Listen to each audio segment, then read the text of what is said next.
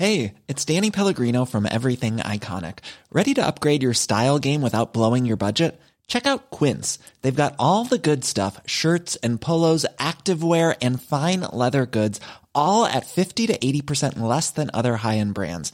And the best part? They're all about safe, ethical, and responsible manufacturing. Get that luxury vibe without the luxury price tag. Hit up quince.com slash upgrade for free shipping and 365 day returns on your next order. That's quince.com slash upgrade.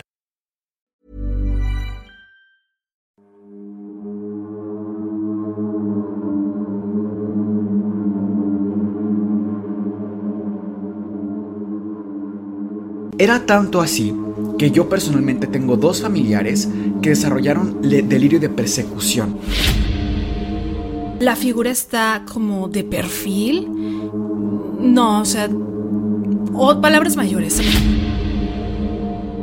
Ella se asoma por la ventana y ve unas esferas en el trigo, girando en el trigo. Algo que me he dado cuenta es que con el pasar de los años se van haciendo más complejas las figuras.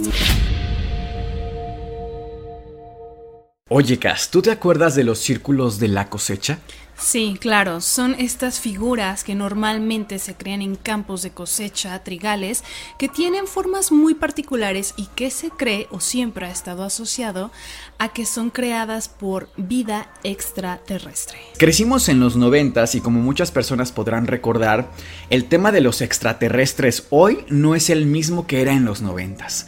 En los noventas era una locura. Salía una revista cada semana, salían videos todo el tiempo de avistamientos de extraterrestres. Estuvo el caso, por ejemplo, de John Reed, este hombre que ve a un extraterrestre eh, trayendo a su mascota, su perrita, del cuello y la deshace en el bosque. Le golpea en la cabeza Jonathan a la entidad extraterrestre y toma video del cuerpo del extraterrestre. O sea, era algo sin precedentes para todos nosotros. Para que se den un poquito del contexto, era tanto así que yo personalmente tengo dos familiares que desarrollaron delirio de persecución. O sea, ellos genuinamente pensaban que eh, un extraterrestre iba a venir por ellos. Imagínate qué tanto bombardeo de información había. Les vamos a poner en pantalla algunas imágenes de círculos en la cosecha que se han dado a través de los años. Este es el primer caso de uno que se tiene registro, 1981. Se piensa que es el primero del cual se hace un boom mediático realmente. ¿Qué opinas al respecto? Sin el afán de ser arrogante, pienso que este todavía se puede recrear, porque algo que me he dado cuenta es que con el pasar de los años se van haciendo más complejas las figuras que, que crean. Entonces ese todavía es mm, probable recrearlo. Sí, ¿Tú de hecho piensas? platicábamos justo en algún momento hace algunos años que tú y yo podríamos incluso recrearlo. O sea, si tú te paras en el centro y tomas una cuerda y yo me voy al otro extremo y giro alrededor de ti, puedo marcar esa circunferencia. Eh, muchas teorías que se daban alrededor de estos círculos era la giración que hace el viento en un remolino y por eso tiene el mismo sentido de las manecillas del reloj, o por lo menos el mismo sentido todas las espigas dobladas, digamos. Ahora, llama la atención varios fenómenos alrededor de esto. El primero es que se piensa que hay radiación una vez que eh, se revisa la zona, hay radiación en esta, en esta área. Número dos, que las espigas nunca están cortadas, sino parece que están aplastadas. Algo similar a lo que ocurre cuando pones un topper en el microondas, como que se apachurra. Bueno, algo así pasa con las espigas. Uno de los primeros casos de los que se tienen registro, además del anterior que te mostré, es en 1678. Hay una gaceta de la cual todavía se tiene eh, la imagen y se ve una figura humanoide, presuntamente un demonio, creando una figura en un campo de trigo. La gaceta se llama The Mowing Devil, que es el demonio segador, y segador justo porque va creando esta forma. Ahora, surgen a partir de ahí muchísimas eh, formas, digamos, y se van creando estos círculos cada vez más complejos, justo como mencionabas. Si creamos una línea del tiempo, también podemos revisar otro caso muy interesante que ocurrió en Canadá. Es para mí de los más relevantes y de, hecho de los que se tienen muy pocos registros. Este yo lo leí en una de las gacetas que mi mamá compraba semana con semana. O sea, de verdad era una locura en, en aquellos años. Era una anécdota del caso O'Kelly. El caso O'Kelly era un matrimonio entre Caroline y Gilbert.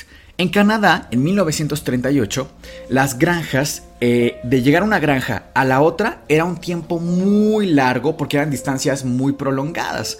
De hecho, tienes que ir en caballo o en carreta para llegar a la siguiente. O sea, la comunicación entre vecinos era algo bastante complejo. Exacto. Una noche, Caroline ve por su ventana mientras estaba dormida, la despierta como un viento que golpeaba la ventana y unas luces.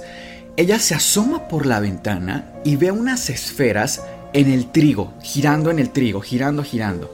Ella se asusta muchísimo, imagínense, en esa época no existían la tecnología que existe hoy, o sea, no era un dron, no, eran esferas en su trigal.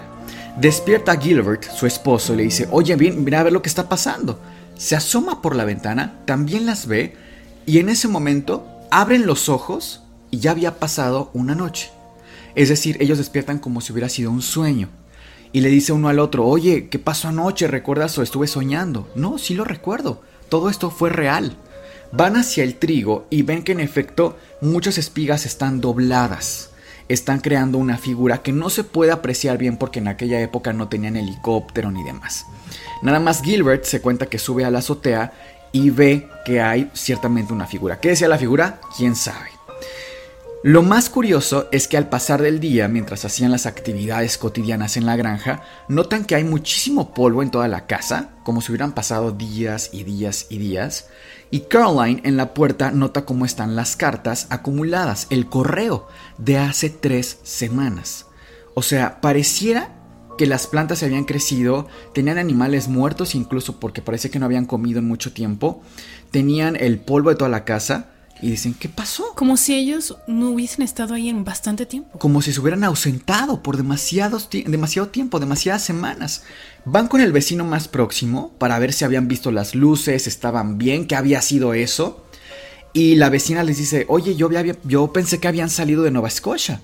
Pensé que habían visitado a algún familiar, que habían salido porque tiene semanas que no los vemos en la iglesia. Ese es el caso O'Kelly, en el que no solo hubo un avistamiento, sino que se piensa que fue previo a uno de los casos de los que quizá hablaremos después aquí en el canal, uno de los primeros casos de abducción alienígena, porque perdieron tres semanas de su vida, no tienen recordatorio de nada de lo que pasó. Retomamos esta imagen del el primer círculo de la cosecha o los círculos de la cosecha y quisiera compararlo con este. ¿Qué opinión te merece esta figura? Que ese sí ya no es tan factible recrearlo. Definitivamente ahora hablamos de que son figuras más pequeñas dentro de una figura más grande, pero que todas tienen una relación entre sí y están perfectamente bien ubicadas, ¿no? Sí, hay una geometría, incluso si comparamos con la anterior, puedes ver que los bordes no están perfectamente a la misma distancia, se ven un tanto sucios. No son tan regulares. Exactamente. Y este en cambio tiene una perfección casi computarizada. Realmente pareciera incluso que está hecha a computadora. Sin embargo, no es así. De hecho, se sabe que estos, eh, esas figuras son reales. Y mira este, cada vez parecieran tener mensajes mucho más cercanos a eh, culturas latinoamericanas. Mucho más complejos. Tienen una representación que pareciera un mensaje. Vamos a ver este, que para mí es el más impactante de todos, es el más impresionante, que vemos que tiene dos componentes, la figura y el rostro que está atrás, que claramente no es un rostro cotidiano, mm, humano siquiera, es una mirada incluso inquietante. Y por otro lado tenemos este círculo que no sé qué opines al respecto, pero a mí me recuerda mucho a un código binario. Yo no sé si en algún momento esto se decodificó o hubo algún trato de... Una intención de, de buscar un mensaje aquí, pero llama muchísimo la atención. ¿Tú qué opinas de este? Ay, pues definitivamente que ya tiene muchísimo más creatividad, por decirlo de alguna manera. Incluso tiene luces y sombras, o sea, están jugando con esta parte de contornos. La figura está como de perfil. No, o sea, o palabras mayores, ¿sabes? O sea, de verdad me quedo sin palabras. Y el círculo, en efecto, ya es mucho más distinto a los anteriores. Ya tiene ciertos espacios, pero siento que sí tiene un mensaje, definitivamente. Ok, yo te pregunto, ¿tú crees que este lo pudiéramos recrear hoy día? No, ni de chiste. Yo pienso que si esto fue producto de un ser humano, fue completamente de un grupo de artistas, pero con un trabajo muy, muy espectacular. Pero, ¿y no, por qué no quisieran ser reconocidos, ¿no? Esa es la gran pregunta también. Si fue hecha por seres humanos, ¿por qué mantenerlo en el anonimato? Asumiendo que existe la vida extraterrestre y que quisieran comunicarse con nosotros, ¿por qué lo harían de esta manera? Para mí es muy interesante esta pregunta y tengo varias teorías. Una de ellas se basa en eh, la cultura Nazca. ¿Te suenan las líneas de Nazca? Sí, y sé que están en Perú. Sí, están a 450 kilómetros de Lima, Perú, y había una cultura ahí, ojo, una cultura de antes de Cristo, de antes de los aztecas. Esto tiene muchísimos años. No existía ni siquiera la electricidad. Y hacían una especie de surcos que, si los ves a primera vista, no tienen ningún sentido, pero cuando los ves con elevación y con distancia desde un helicóptero, te das cuenta que son figuras como el mono, las manos, el colibrí. Pero llama la atención para mí esta figura que parece un hombre del espacio. ¿Cómo es posible que en un tiempo en el que, insisto, ni siquiera había electricidad, el auto, mucho menos naves espaciales, esta cultura tan antigua tuviera conocimiento de figuras humanoides que vienen del espacio. ¿Tú qué piensas al respecto de esta figura? Ok, definitivamente sí me llama mucho la atención, sí está muy peculiar. No sé, creo que conforme veo, más imágenes me surgen más dudas, curiosamente. Pues una de mis teorías se basa justo en un fundamento científico más las líneas de Nazca. Mi fundamento científico sería que por la distancia que teóricamente existe entre nuestro planeta y un siguiente planeta con la capacidad de tener vida inteligente y con la capacidad de desarrollar la tecnología para ver hacia nuestro planeta, lo que verían justo por la distancia tan larga no sería lo que está pasando hoy día, estarían viendo lo que pasó hace X cantidad de años.